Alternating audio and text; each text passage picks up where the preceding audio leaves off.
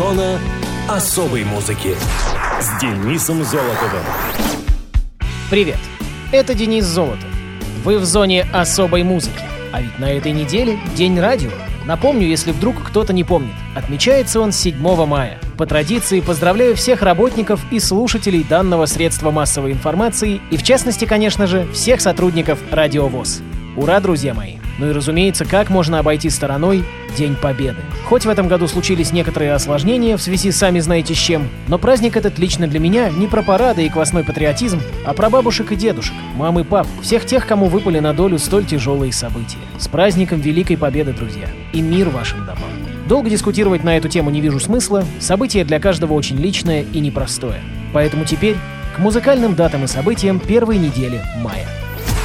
Мус-именинник. 5 мая 1962 года родился Дмитрий Рубин, российский поэт-песенник, сценарист, актер и музыкант-автор-исполнитель. Дмитрий Александрович Рубин родился в Ленинграде. Он окончил Ленинградскую школу номер один, где совместно с Михаилом Барзыкиным, впоследствии лидером рок-группы «Телевизор», создал школьный ансамбль. В 1979 году Дмитрий поступил в Ленинградский государственный институт театра, музыки и кинематографии, в ГИТМИ, на курс Аркадия Кацмана и Льва Долина где состоялось его знакомство с Максимом Леонидовым и Николаем Фоменко. Рубин принимал участие в культовом спектакле «Ах, эти звезды», где сыграл роли Демиса Русоса и Андрея Макаревича. В 1982 году вместе с Леонидовым и Фоменко он создал бит-квартет «Секрет», но покинул группу еще до ее взлета, уступив место Андрею Заблудовскому.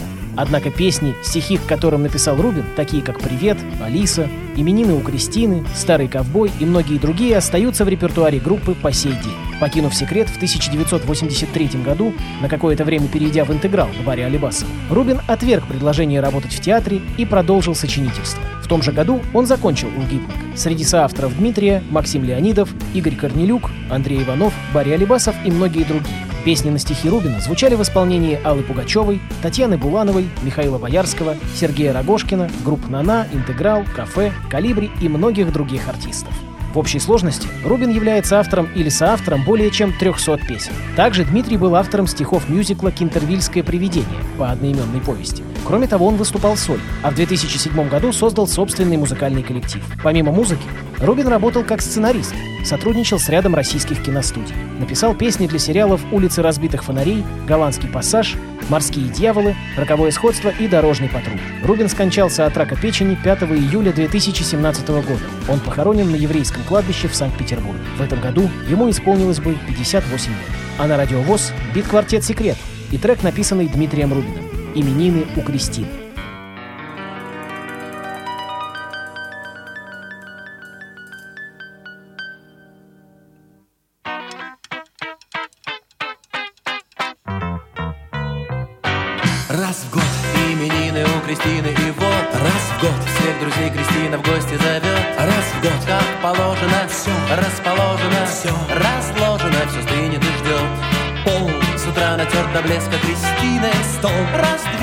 Накрыт в гостиной Стулья расставлены Свечи заправлены праздничный пирог Именины, именины у Кристины Полон дом гостей розы, книги, апельсины дарят нынче ей.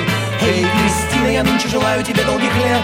Эй, Кристина, я нынче желаю тебе жить без бед. Эй, Кристина.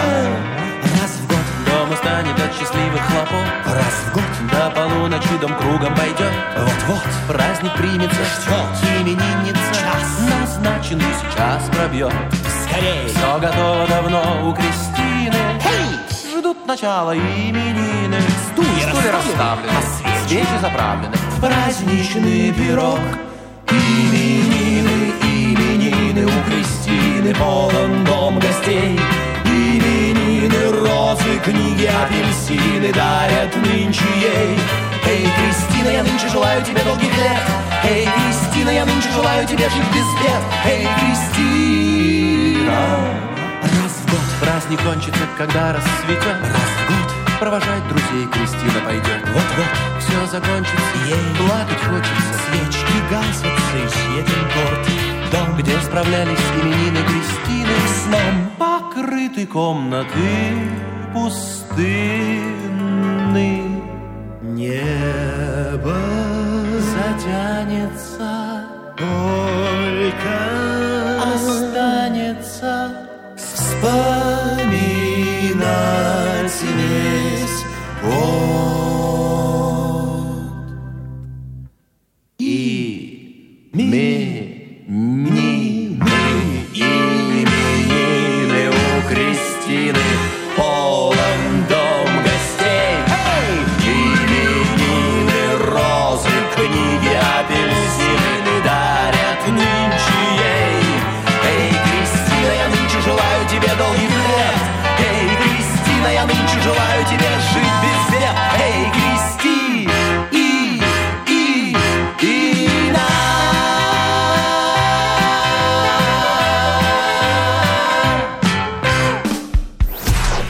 Мус-именинник.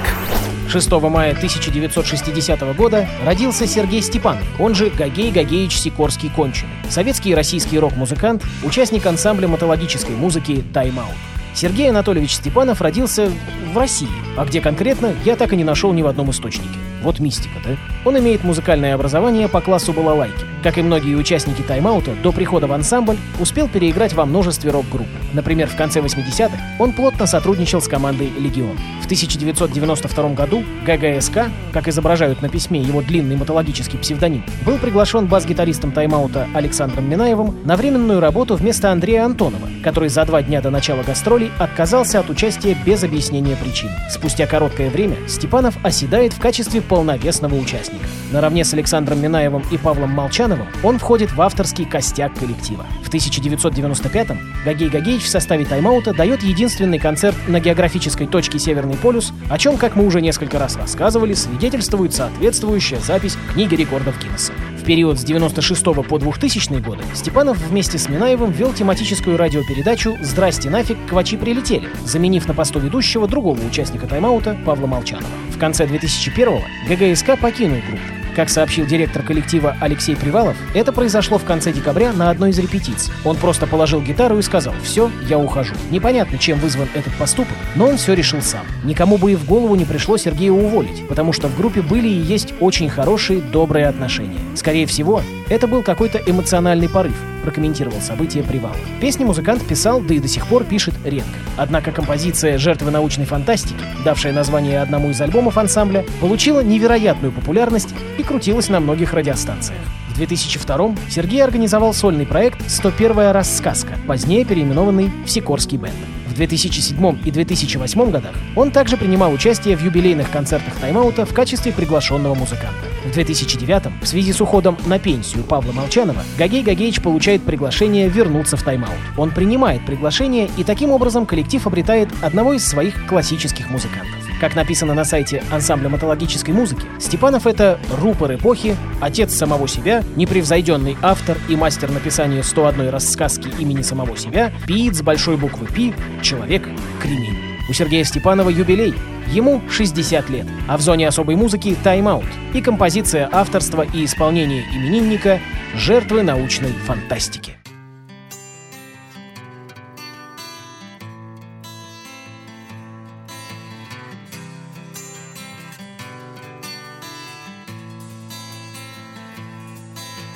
Жертвы научной фантастики.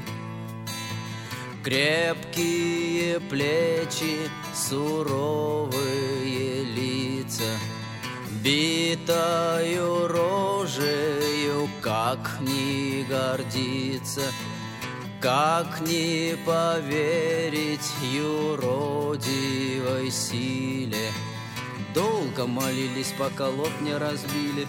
Жертвы научной фантастики. Гордо стоят и ликуют в сторонке. Можно кричать, но только не громко. Можно стоять до утра за вином Зато повезло, на язык помело? Жертвам научной фантастики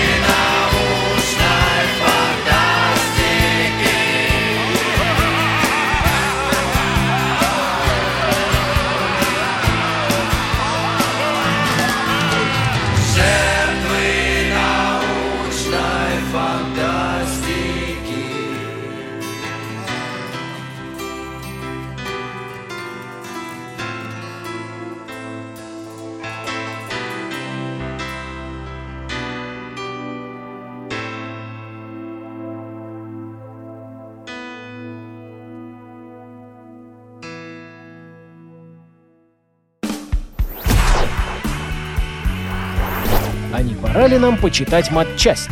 Думаю, самое время. На этот раз расскажу про необычный музыкальный инструмент, который называется херди-герди, или по-русски колесная лира. Колесная лира, она же рыля, это струнный фрикционный музыкальный инструмент. Он встречается у многих народов, в том числе и у славян, в особенности у восточных славян. В Европе колесные лиры известны под разными именами. Древнейший из них, органиста, относится к классическому средневековью, не ранее 13 века. В 12 столетии колесная лира представляла собой громоздкий инструмент, который обслуживали два человека – музыкант и его помощник, который механически вращал ручку.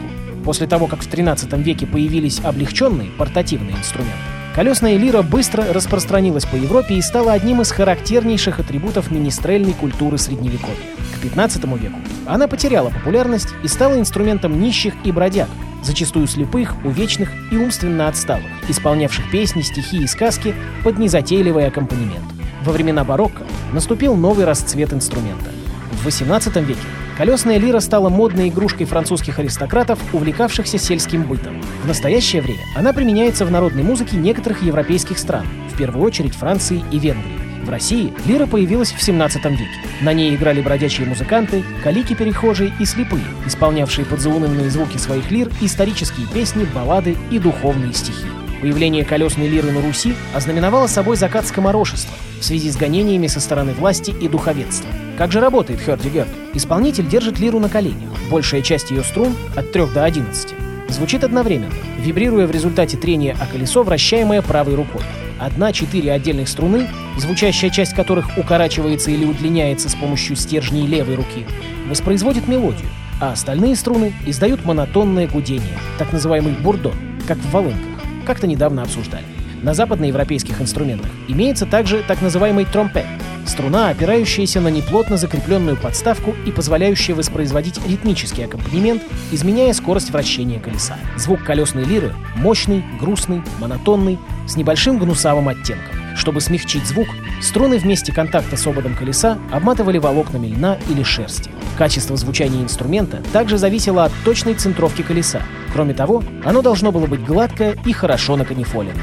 Колесная лира используется в огромном количестве композиций в современной музыке, особенно в фолке. Один из примеров мы и послушаем. Финские Корпиклани, трек под названием «Раута».